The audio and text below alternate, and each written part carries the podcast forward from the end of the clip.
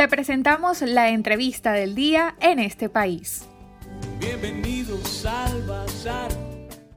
Esta tarde tenemos como invitado en nuestra entrevista a Emilio Lozada, puedes conseguir en Twitter como arroba Emilio Lozada. Él es presidente de la Federación Nacional de Jubilados y Pensionados de Venezuela. Estaremos conversando sobre la frágil situación que atraviesan los jubilados y pensionados en el país, no solo por sus bajos ingresos, también por la vulnerabilidad en la que están en plena pandemia. Emilio sea bienvenido a los micrófonos de En este país y la Red Nacional de Radio Fe y Alegría. ¿Cuál es el ingreso mensual que tienen los jubilados y pensionados de Venezuela?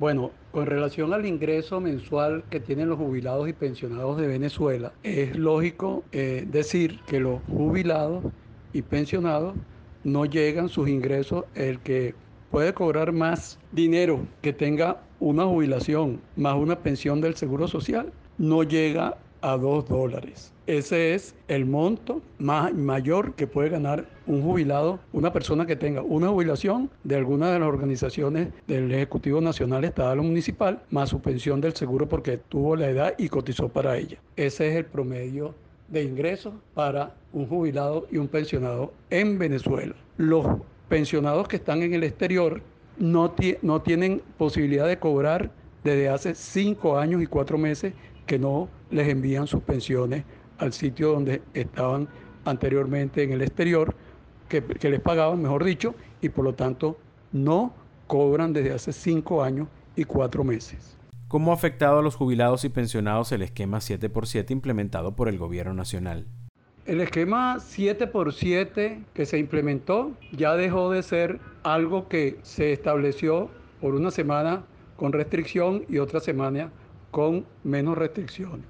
Sencillamente, ahora tenemos ya con esta semana 7 por 3, 21 días que el esquema se aumentó. Sin embargo, la situación afecta eh, totalmente, no solamente a los pensionados y jubilados, afecta a toda la población, porque no hay posibilidad de ninguna forma tener acceso a algún mecanismo que le permita a uno transportarse por una serie de razones, eh, tampoco comprar los alimentos necesarios y mucho menos las medicinas que necesitamos.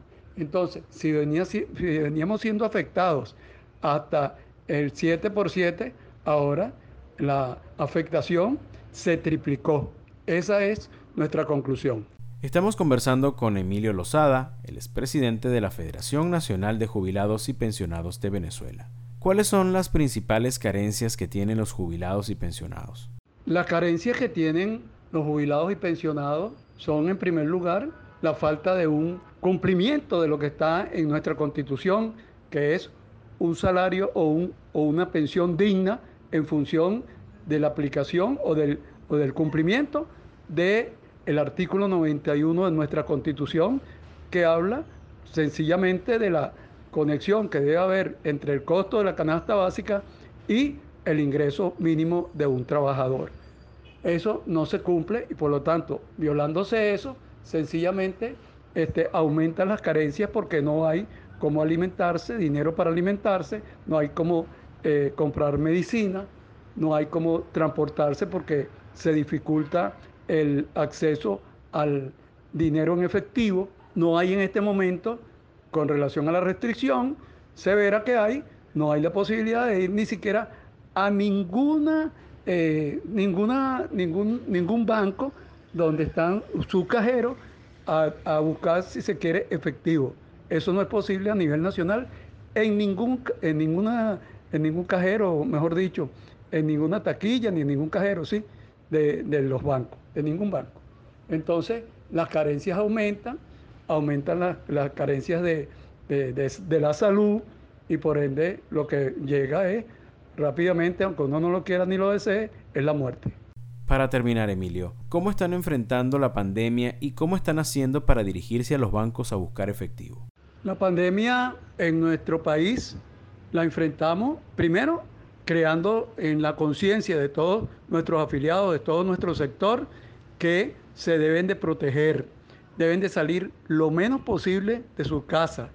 Quedarse en casa ya no es un eslogan, es una obligación en función de que aumentó el riesgo de contaminación de la misma. Entonces, guardar las distancias este, dentro de la misma casa donde se viva, eh, lavarse las manos, este, mantener en lo posible este, su aseo personal y cuando se sale a la calle también al regresar lavarse las manos tantas veces sea necesario porque es una de, las de, las, eh, de las orientaciones que hay para evitar ser contagiado. Sin embargo, este, las vacunas, que es algo que se necesita, no se ha permitido el ingreso de las mismas, por lo tanto estamos en una campaña solicitando vacunas para todo, no solamente para los jubilados y pensionados, vacuna para toda la población es nuestro lema, es nuestra lucha, es nuestro horizonte, porque con la vacuna por lo menos se atiende un poco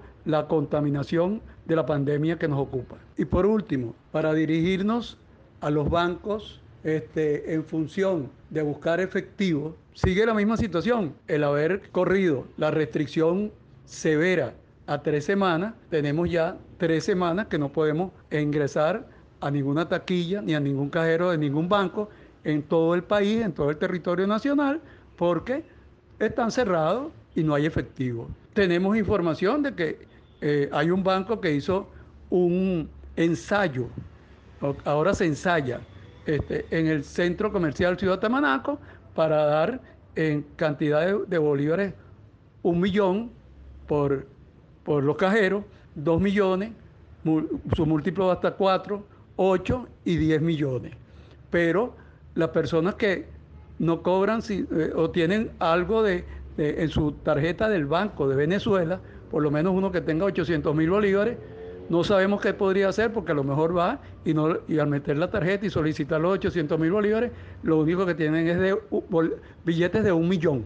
Entonces tampoco ese puede resolver el problema. Y lo otro es, ¿cómo es posible que el banco haga una, un experimento y no lo haga a nivel nacional, porque no se puede experimentar, que surtan sus su, su, taquillas o sus cajeros de dinero suficiente a nivel nacional para que todos puedan tener acceso, los que tienen este, el Banco de Venezuela.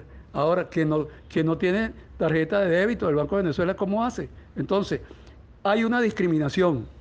El que vive por lo menos en el valle tiene que buscar un autobús para llegar al CCCT. Y el que tiene un vehículo y quiere ir al CCT tiene que gastar gasolina. Eso le dificulta y, le encarece lo que tenga que retirar. Entonces, también es una medida que va en contra de todas nuestras necesidades.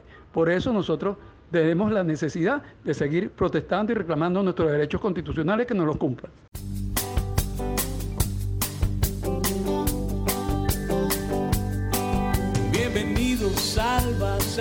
Estamos muy agradecidos con Emilio Lozada, él es presidente de la Federación Nacional de Jubilados y Pensionados de Venezuela, por su participación esta tarde en nuestra entrevista.